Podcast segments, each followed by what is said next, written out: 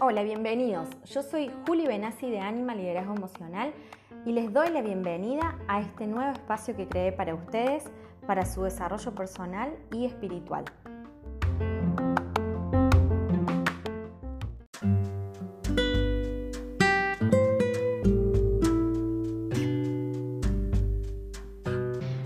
Sabrás, a través de Anima busco inspirarte a vos que estás del otro lado a ir por lo que soñas.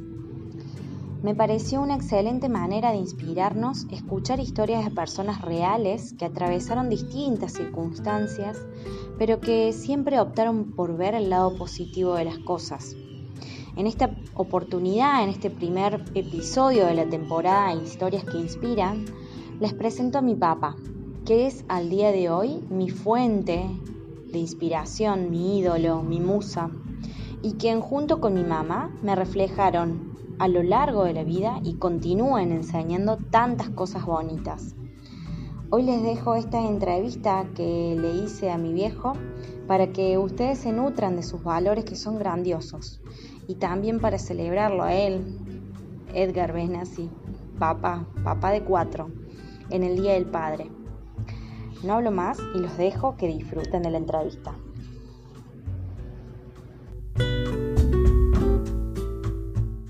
Bueno, Pa, contanos quién sos. Mi nombre es Edgar Benassi. Eh, nací en agosto del año 1951 en un pueblo del norte de Santa Fe llamado San Justo. este, hijo de, eh, de, docentes. Mis padres fueron los dos eh, maestros rurales hasta que después mi padre ingresó a trabajar al Banco Nación. Mi madre siguió con su carrera de docente hasta su jubilación. ¿Y cómo te definís? ¿Cómo me defino? Mira, eh, soy demasiado formal y demasiado responsable también. Eh, todo lo debo planificar, porque sin planificación eh, mi vida no va. toda una regla. es mi forma de ser, ¿qué va a ser? Pero también me defino como buen padre o muy buen padre y muy buen amigo. Tengo muchos. Qué bueno. ¿Cuál es tu profesión? Mira, yo soy eh, este, ingeniero mecánico electricista, egresado de la, de la Facultad de Ciencias Exactas, Físicas y Naturales de la Universidad Nacional de, Córdoba. Bien. Eh, ¿Cómo llegaste a elegir esa carrera?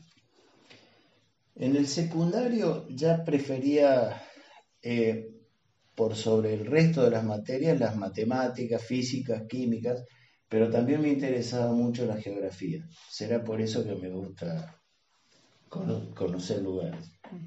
Pero a partir de los 15 años tuve una, fuerte inclinación hacia los fierros y la mecánica, las carreras de auto que iba con mi padre a ver, este, y por eso me incliné por la ingeniería. ¿Qué rescatarías de tu infancia y de tu adolescencia? Mira, yo nací en un pueblo chico, con calles de tierra, en donde todos los niños de la cuadra éramos más de una docena, éramos un montón. Eh, recuerdo mucho los partidos en, un campito del ferrocarril que teníamos a media cuadra de mi casa y además el patio enorme, enorme que tenían eh, en la casa de mis padres, con muchos árboles, y allí jugábamos a los cowboys, a los indios, haciendo choza en el, en el patio. Este, y también este, el, juego de los karting, la competencia, las carreras de los karting, hechas por nosotros mismos con maderas y, rulemanes. Eh, me acuerdo mucho de, tengo muchos gratos recuerdos de mi infancia. Este, comer los domingos debajo de un nogal majestuoso, enorme, en donde mi viejo hacía, hacía los asados o los pollos que que se criaban ahí mismo en la casa. Este, qué sé yo, los, los tallarines amasados por, por mi madre, que los hacía un día antes, los cortaba finito eh, para que se sequen y, y además este, hacía la salsa, se levantaba muy temprano para preparar la salsa. Eh, son los ravioles hechos también por mi vieja, los, este, las empanadas de, hojaldre, los, este, qué sé yo, tantas cosas gratas que tengo, ¿no? Eh, el hecho de comer en la casa de mis abuelos eh, maternos, la comida árabe que cocinaban mi abuela y una tía. Eh, bueno, todo eso, obviamente todo está relacionado con la comida, pero bueno. Lo más lindo. Bueno, y con la adolescencia ocurrió lo siguiente. Terminando ya el colegio primario, este, y en mi pueblo no había un buen nivel educativo en ese momento. Había prácticamente una sola escuela que valía la pena. Eh, mis padres o los padres en general buscaban otras alternativas para la educación de sus hijos en otros lugares. Y el otro lugar era Santa Fe, que era la ciudad capital de la provincia, a 100 kilómetros de mi pueblo, y había dos opciones, o dos, dos alternativas. Una era el colegio de la Inmaculada Concepción, eh, que era un colegio de curas, y el otro el Liceo Militar, General Belgrano. Este, y yo opté, elegí el liceo. Y creo que no me equivoqué. Si bien, eh, a ver, los los tres primeros años fueron durísimos para mí, por haber sido hijo único, eh, haber tenido todos los gustos que me daban mis padres, pero fue un excelente aprendizaje. Eh, ahí comencé a cortar el cordón que me vinculaba con mis padres y a ver las cosas con mis propios ojos. Para mí fue una etapa que trajo muchísimos beneficios en cuanto a mi formación personal y, educativa. Este, el régimen militar, eh, el orden, este, el respetar las órdenes, el respetar a los mayores, este, todo eso contribuyó a mi formación, que es la misma, es la misma que mantengo. bueno, este. Y también con tus amigos la parte de las amistades. Sí, sí, porque fue algo eh, con mis compañeros de promoción, algo fantástico, porque después de 50 años seguimos todos unidos, nos seguimos reuniendo una vez por mes en Santa Fe. Eh, yo, si bien estoy lejos, o por lo menos los tres que vivimos acá en Córdoba, compañeros, no vamos siempre, pero vamos tres a cuatro veces al año a esas reuniones. Y realmente es un, espíritu de camaradería y de amistad que no la he visto en otros, otros grupos. ¿Mm? Bueno, ahora contanos cómo fue que, que llegaste a Volkswagen, que fue tu primer trabajo formal. Mira, estaba estudiando yo en la universidad, todavía no estaba recibido, y en esa, en esa época conocí a quien es tu mamá, Liliana. La Lili. La Lili. Este, un tío de, de, ella estaba trabajando, llevaba varios años ya trabajando en esta empresa, que es una fábrica de cajas de velocidad y ejes traseros diferenciales que se llamaba en esa oportunidad, en, ese, en esa época se llamaba Transax. Transax significa Transmissions and Axle, o sea, caja de velocidad y eje trasero. Por eso el nombre. Pero en ese momento era propiedad de Ford. ¿Mm? Este, y al cabo de algunos años Ford y Volkswagen se fusionan creando Auto Latina. Posteriormente, después de creo que cuatro o cinco años, se separaron, la sociedad terminó y la planta de Córdoba quedó en manos de Volkswagen. Por eso que yo terminé eh, retirándome ya haciendo Volkswagen. ¿Y cuántos años trabajaste para Volkswagen? Mira, este, en total para Ford, Autolatina y Volkswagen, yo trabajé 38 años en relación de dependencia, incluyendo un asesoramiento que hice al año siguiente de haberme retirado, que fui llamado, convocado por la dirección de la empresa para asesorar en un, en un proyecto, un nuevo proyecto. Entonces, en total fueron 38. ¿Cuáles fueron los grandes desafíos, los desafíos más difíciles que tuviste que afrontar en tantos años de trabajo? Eh, fueron muchos, muchos, muchos. este, los más importantes, los que te acuerdas. Sí, fueron muchos con, con alegría, felicidad y otros con no tanto. Pero, este, por ejemplo, vamos a empezar cronológicamente. Al año siguiente de haber ingresado a trabajar allí en esta fábrica, yo me gradué de ingeniero. Por esos momentos trabajaba como operario eh, de calidad en las líneas de producción y al haberme recibido aspiraba a otra cosa, a mejorar mi, mi, mi condición de trabajo y a sacar la cabeza fuera del agua. Eh, bueno, eh, en ese momento el régimen y el ambiente de trabajo no eran de los mejores, ya que estábamos saliendo de, un periodo en donde la guerrilla se había instalado allí y había sido un, nido bastante importante. Por lo tanto, eh, existía un, clima eh, tenso. Muy tenso, muy tenso. Bueno, pero era ahora o nunca. Eso mm, me lo dije yo para adentro, o, me tiro a la pileta ahora o me avengo a las, a las circunstancias. Eh, tomé coraje, encaré a un ingeniero jefe del laboratorio de calidad, eh, era profesor él, eh, no en la, en la Universidad Nacional, sino en la tecnológica, pero me animé a hablar con él y y a los pocos días me consiguió una entrevista con el gerente del área de calidad y se ve que le caí bien eh, o, cumplí con sus expectativas. Y una semana después ya estaba trabajando en mi nueva función y haciendo algo que me encantaba, metido en los fierros como siempre, analizando fallas de los materiales, de los componentes y, las consecuencias que podían traer tener esas fallas. Allí empecé, empezó una nueva etapa. Eh, empecé a desarrollar las primeras estadísticas basado en los conocimientos que había adquirido en la, en la FACU y, y nunca se habían hecho.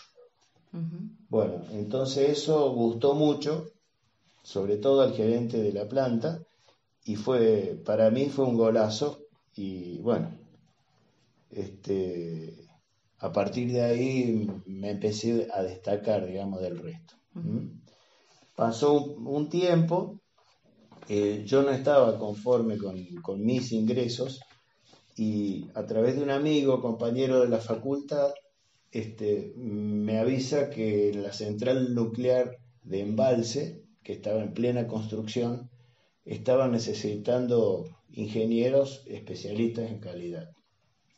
Bueno, fue allí que pedí un día de trabajo, de, permiso, me fui a la entrevista, me entrevistaron este, en inglés y en francés, así que oh. patiné un poco. Qué difícil. Este, sí, porque la empresa era canadiense, la que estaba haciendo la, la central. Patiné un poco, pero el resultado fue que me dijeron, bueno, el lunes lo queremos acá trabajando. Mm. Comienza el lunes. Así que bueno, yo volví con el pecho hinchado, este, volví a, a Transax a informar de que yo a partir del lunes dejaba de trabajar. Mm. Bueno, y se armó un lindo revuelo porque se ve que estaban trabajando en, en este, en mi plan de carrera, ¿sí? Este, para poder mejorarme las condiciones en las que estaba. Y bueno, eh, me dijeron que yo estaba loco, que no me podía ir, así que bueno, me retuvieron y ahí nomás en, al día siguiente ya tenían arreglado mi nuevo sueldo, mi nueva posición y todo eso. Seguiste camino y, seguí. En la trayectoria Volkswagen. Sí, sí, sí. Este, bueno, a ver, no sé qué otras cositas te puedo ir contando.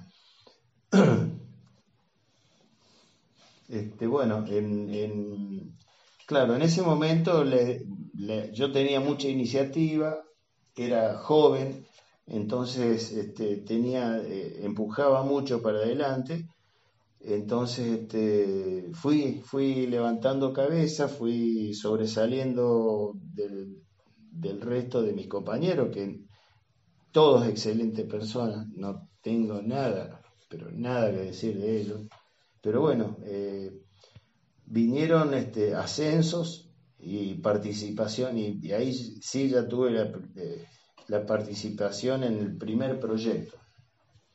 Eh, que fue muy interesante para mí, que fue la nueva y súper moderna planta de caja de velocidad MQ250, que era para motores transversales, este, única hasta ese momento en el país. Esto fue allá en 1990, la planta ya estaba casi lista y empezó la producción en el 91.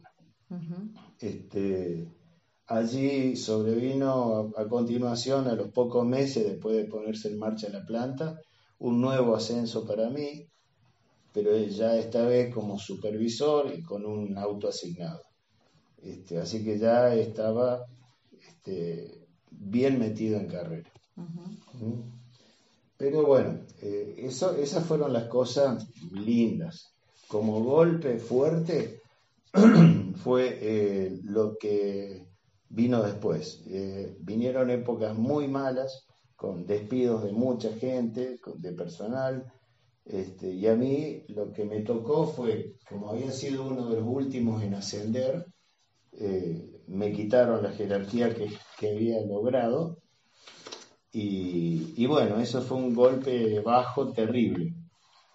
Eh, me reubicaron en el área de logística, cosa que yo no tenía la menor idea de qué era ni, ni qué se hacía, pero bueno, todo se aprende, así que me fui adaptando este, y fui cumpliendo funciones de, de supervisión, pero no era supervisor. ¿Me Algo raro. Algo raro. Eh, fue un momento eh, muy, este, fue un golpe muy bajo para mí, realmente fue terrible. Pero bueno, eh, uno se da cuenta eh, con el correr del tiempo que, si seguís bajoneado, mirando el piso, con los brazos caídos, no, la, cosa no funciona. Dos meses después ya estaba eh, en camino, estaba en carrera de vuelta y, poniéndole lo mejor de mí para, para salir adelante. Este, empecé de, nuevo a mirar para adelante, pero lo más importante, eh, fui reconocido por todos los pares, todos mis pares del área y los, superiores.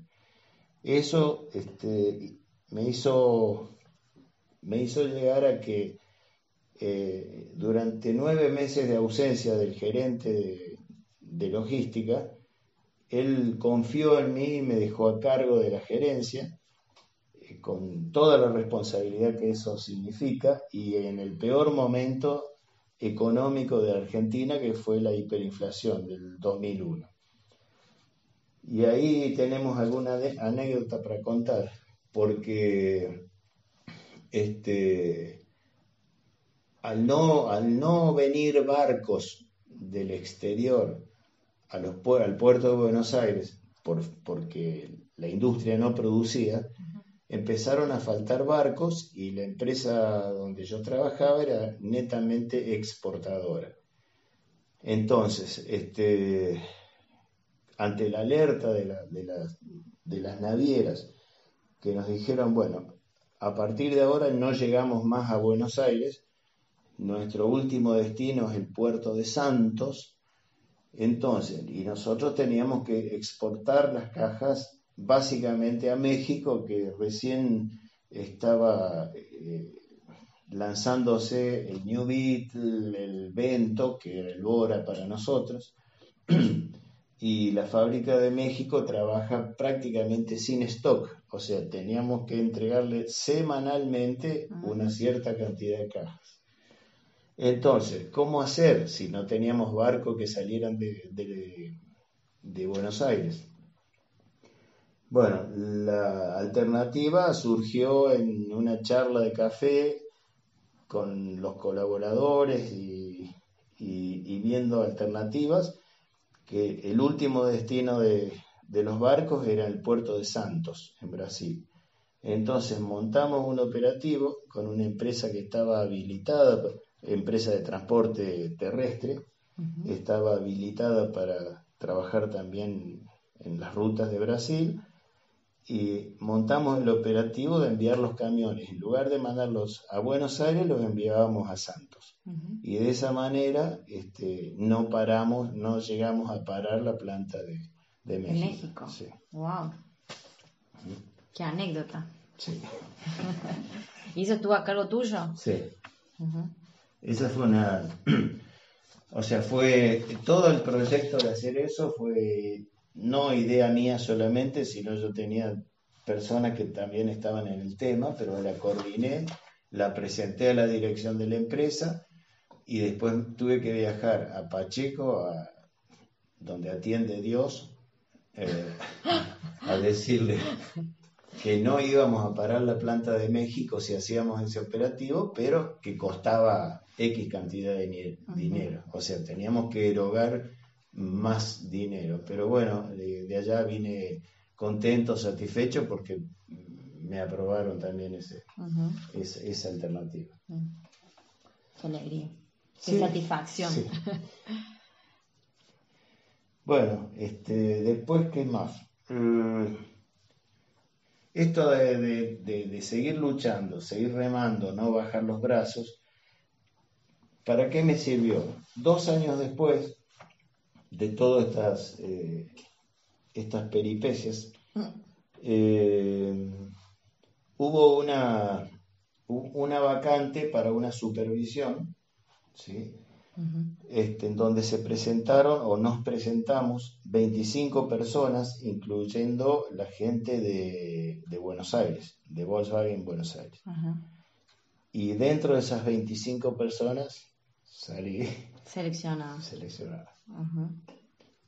Eso fue, fue una cosa muy linda porque a esa altura yo ya estaba... ¿Cuántos años tenía? Y yo creo que estaba en 50 años, fácil.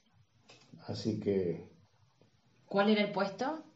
Era la supervisión o la gerencia de, compras, de compras generales. Bueno, e, esa oficina de compras, ya que estamos, vamos a seguir hablando de esto, estaba eh, diezmada, eh, el personal estaba totalmente desmotivado.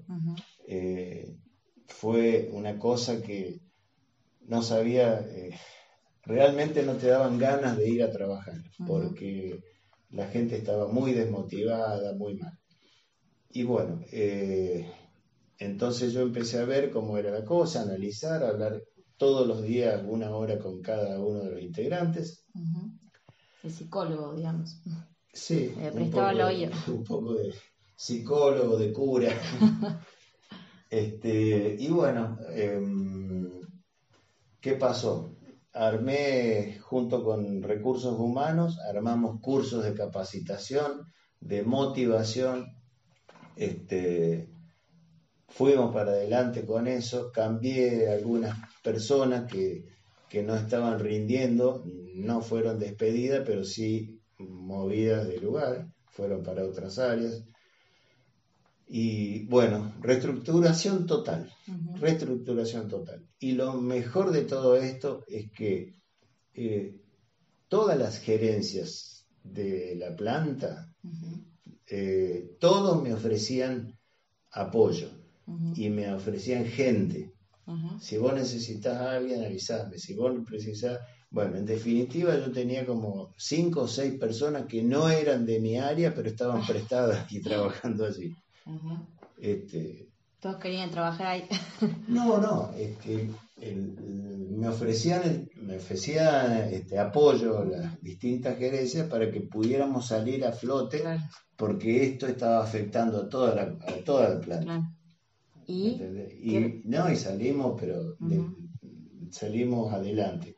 ¿Y qué pasó? Cuatro años después, eh, el gerente ejecutivo de, Volkswagen Argentina, de Pacheco, Buenos Aires, viene a hablar con el gerente general de la planta nuestra, diciéndole que eh, me tenía que llevar a mí para Buenos Aires. Oh.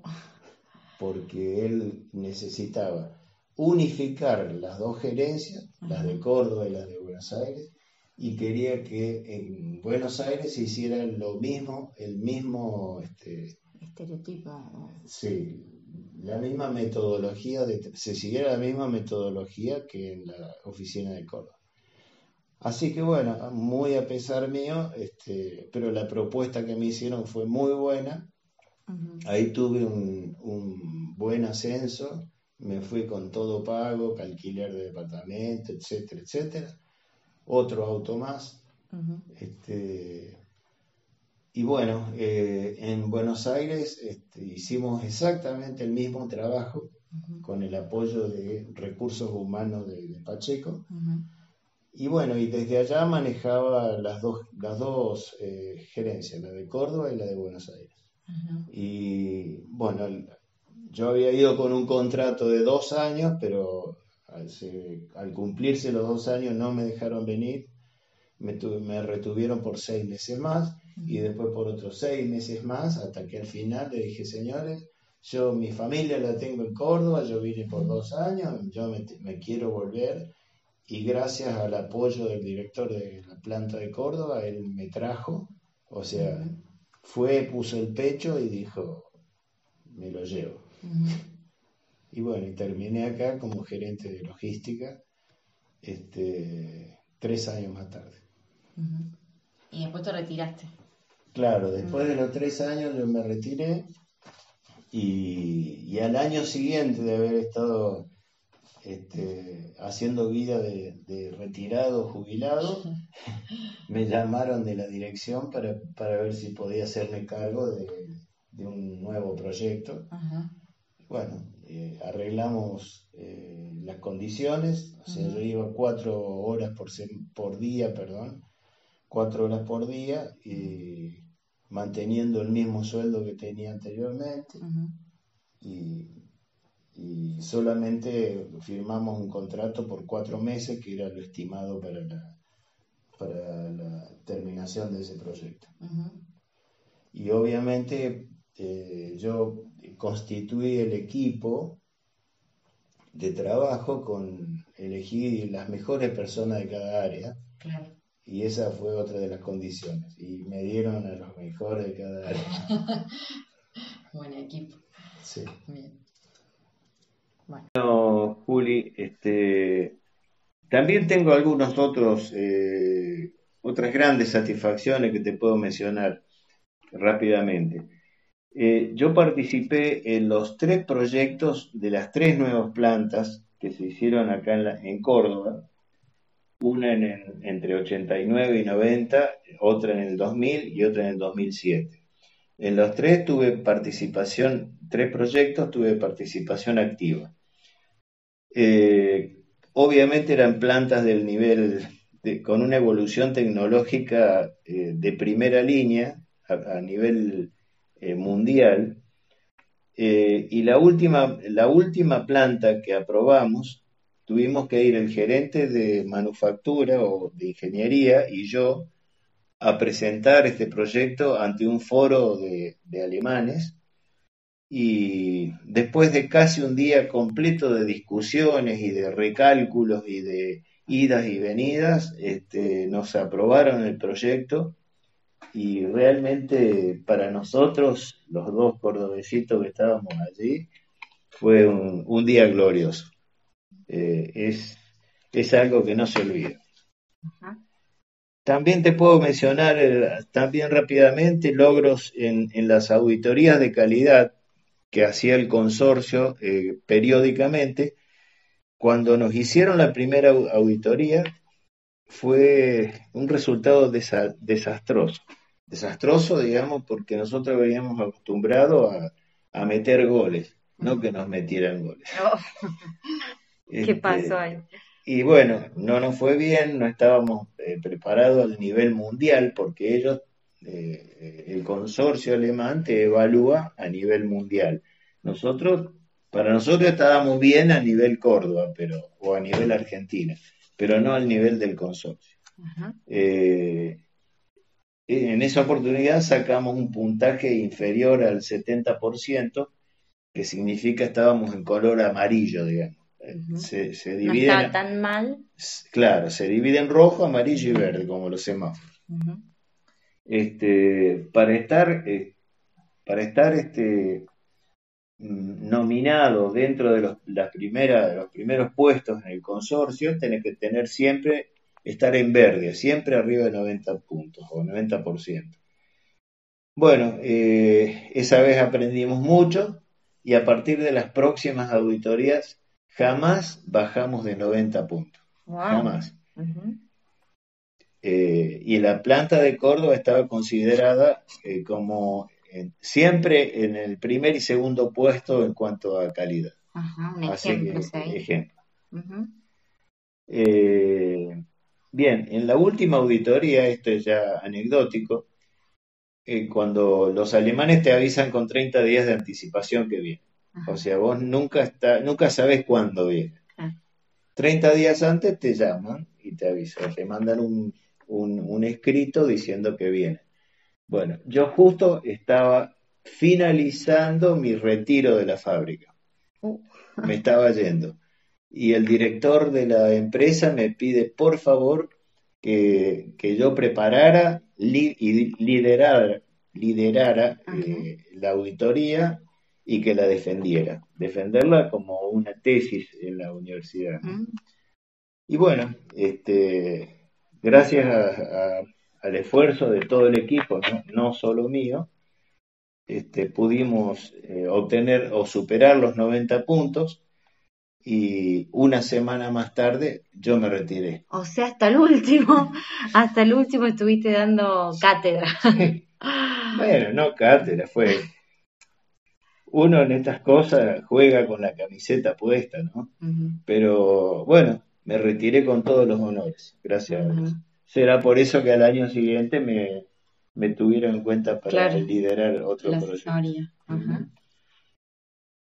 Bueno, ¿y qué logro nos podés contar por fuera de la empresa que hayas obtenido durante tanto tiempo? Sí, tuve uno para mí muy interesante porque estábamos con una recesión muy grande en la industria automotriz, eh, nosotros no teníamos casa propia, alquilábamos en ese momento, teníamos un terrenito y bueno, y surge el boom eh, de, los, de las lavanderías autoservicios. Los Laverrap. Los Laverrap, exactamente. Bueno, este, yo vendí mi terreno, nos asociamos con otro matrimonio, y estuvimos casi seis meses, los últimos seis meses del año 86, armándolo, eh, pariéndolo a la verdad. Y bueno. Al mismo tiempo que mamá nos paría a nosotros. sí, sí, prácticamente. Vamos, voy a hacer un paréntesis porque soy, ah. bueno, quien no me conoce, soy melliza, varón, y nacimos en el 87, en abril del 87, y el Laverrap se parió en... y empezó a trabajar en enero del 87. o sea. Sí, sí. Y bueno, eh, se trabajaba tanto, tanto, que nosotros este, eh, íbamos los sábados y los domingos, trabajábamos, este, nos íbamos turnando, y bueno, nos vino muy bien económicamente porque no solo recuperamos este, rápidamente el capital invertido, sino que en, al tercer año de la verdad, eh, nos, nosotros, eh, matrimonio Benassi, compramos la parte de nuestros socios y además tuvimos la posibilidad de comprarnos la casa. O sea que eh, fue este, mm. superlativo todo esto. Sí. Así que, bueno, y... Y además personal, propio. Y personal, sí, personal porque, porque le pusimos todo, todo, todo, todo el esfuerzo, toda la enjundia que hay que ponerle a algo, se la pusimos. Y bueno, eh, vos sabés que todavía hoy, 2020, el la verdad sigue trabajando. Sí, totalmente. Qué alegría. Bueno, esta pregunta me encanta. Si te dijera que acá tengo disponible un botón mágico en el que podés volver a nacer, ¿cambiarías algo de tu vida? No, rotundamente. Eh, no cambiaría en general nada, salvo en dedicarme en serio y desde siempre a la música. Esa fue y será mi materia pendiente. Además, eh, pretender cambiar algo de mi vida, eh, ¿para qué? Si el tesoro que tengo con la familia que hemos logrado es lo más importante, el capital más importante que tenemos. Y esto fue este, un trabajo en equipo con Liliana, con tu madre. Gracias. ¿Qué consejos le darías a las generaciones nuevas, a tus nietos, a las a los adolescentes en general? Bueno, mira, a todos, a todos les diría eh, que el estudio y la capacitación permanente es fundamental. No hay que bajar los brazos y seguir estudiando. Mira, yo estudié eh, inglés hasta los 50 años, eh, alemán estudié dos años y ya tenía casi 60 años siempre hay que hacer lo mismo, hay que seguir para adelante, aparte los innumerables cursos de capacitación que hice eh, durante estos treinta y pico de años en la fábrica.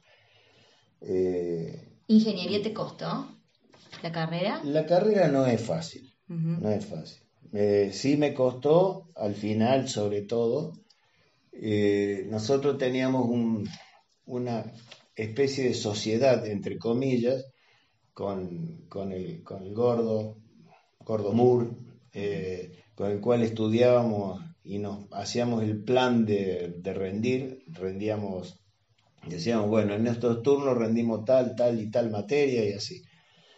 Y las metíamos todas, así de primera, pum, pum, pum, pum. Eh, obviamente no era siempre así, éramos bastante atorrantes, ¿no? Pero Em, la última materia que yo, con la cual me recibí, me costó horrores y tan es así que hasta casi dejo, dejo la carrera inconclusa. Mm. ¿Por qué? Porque eh, la rendí, era una materia de segundo año que no tenía correlativa, yo la dejé para el último porque no me gustaba y la rendí, la aprobé en mi séptima vez de rendirla. ¿Te acuerdas cómo se llamaba la materia? Geometría descriptiva y proyectiva. La tenías acá. sí, no me voy a acordar. Este, no, no, fue terrible. Eh, estuve a punto de dejar en serio. O sea, ya, ya digo, no, esto ya me puede. Qué horror. Sí, sí. Bueno, ¿y qué te gusta hacer en tus tiempos libres? Mira, ahora tengo mucho tiempo, mucho tiempo libre. Y me encanta, me encanta pasear y conocer lugares y gentes. Eh, creo que estoy recuperando todo lo que no hice mientras trabajaba eh, en cuanto a paseo, salvo en este último año, ¿no? Eh, y bueno, en mi tiempo libre antes jugaba al tenis, ahora por problemas físicos de rodilla no. Entonces camino, todos los días camino, toco la guitarra, me encantan las reuniones familiares y, de los amigos, con los cuales siempre estoy en contacto, con los amigos de Santa Fe, con mis amigos de la fábrica y con mis amigos de ingeniería. Y de la vida. Y de la vida, sí. Bueno, ¿cuál es tu lugar en el mundo? Mi casa. Ajá. Muy bien, o sea que estás bárbaro hoy por hoy. Sí, no, estos últimos eh, tres, meses, venimos bárbaros. Y me encantan mucho, me gustan mucho las sierras de Córdoba. Hay muchos lugares hermosos y apacibles, muy lindos, sí. Bien. ¿Tu lugar, tu lugar favorito para ir de viaje? Mira, eh, lugares que tengo pendiente todavía de conocer, eh, Noruega, Suecia y Finlandia. Eh, eso me encantaría. Y otros tres lugares que conozco, pero muy por arriba, los conozco de hace muchos años, Croacia, Grecia y Turquía. Los conocimos con tu madre en el año 80, pero muy, muy por encima y ahora estamos en otras condiciones de poder aprovecharlo más. Bien. Bueno, y para ir cerrando ya con la, con la entrevista, decinos cuál es tu frase de cabecera. Ah, mi frase de cabecera. Quizás la repito yo, a ver, ¿cuál es? La vida es una rueda. Ajá. A veces está arriba y, a veces... y otras veces abajo.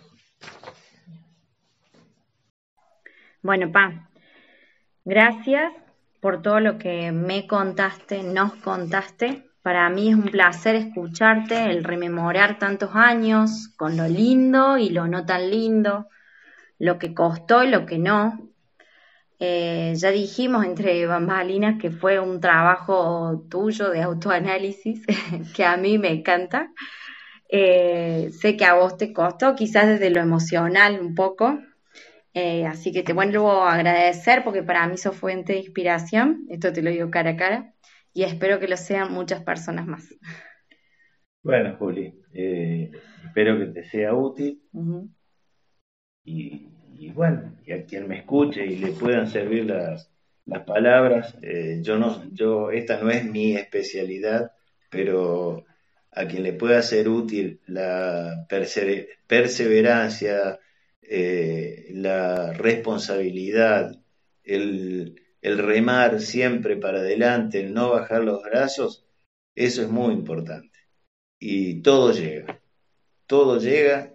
Yo pensé que nunca iba a llegar a, a este punto y sin embargo llegó. Ya estoy jubilado y estoy muy satisfecho, no solo con mi trabajo, sino con la familia que hemos formado. Para los que no saben, lo obligué un poquito a hacer la entrevista, pero no le costó. no costó tanto. Como siempre, muy prolijo, tenía todo anotado fríamente, así que un placer para mí. Gracias. Gracias.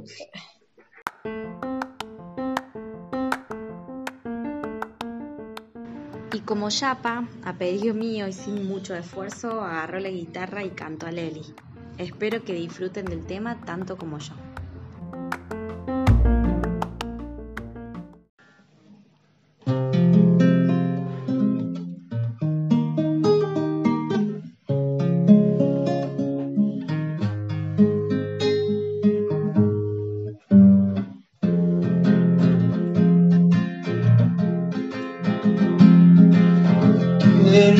Podrá quererte como yo te quiero amor. ¿Quién pregunto quién podrá quererte como yo? Siempre lo decías si me atabas a tu piel con ramos de besos y escuchábamos caer sobre los techos de cielo de otoño en abril. Tengo esa nostalgia de domingo por llover, de guitarra rota y oxidado carrusel. Ay, Aleli, pobre de mí yo te desnudaba para ver cómo era el mar y el mar se enredaba en mis deseos de volar. Íbamos tan lejos que olvidábamos volver. Nos traía el ángel ciego del amanecer y se acostaba a tus pies gatito siamés. Tengo esa nostalgia de domingo por llover, de guitarra rota y oxidado carrusel. Ay, alelí, pobre de mí. Esta noche quiero que bailemos otra vez la canción que el viento nos cantaba en el ayer. Ya sabrá el infierno cómo hacer para aceptar que baile en mi celda con tu sombra sin parar. ¿Cómo he podido matar a quien me hacía soñar? Tengo esa nostalgia de domingo por llover, de guitarra rota y oxidado carrusel. Ay, alelí,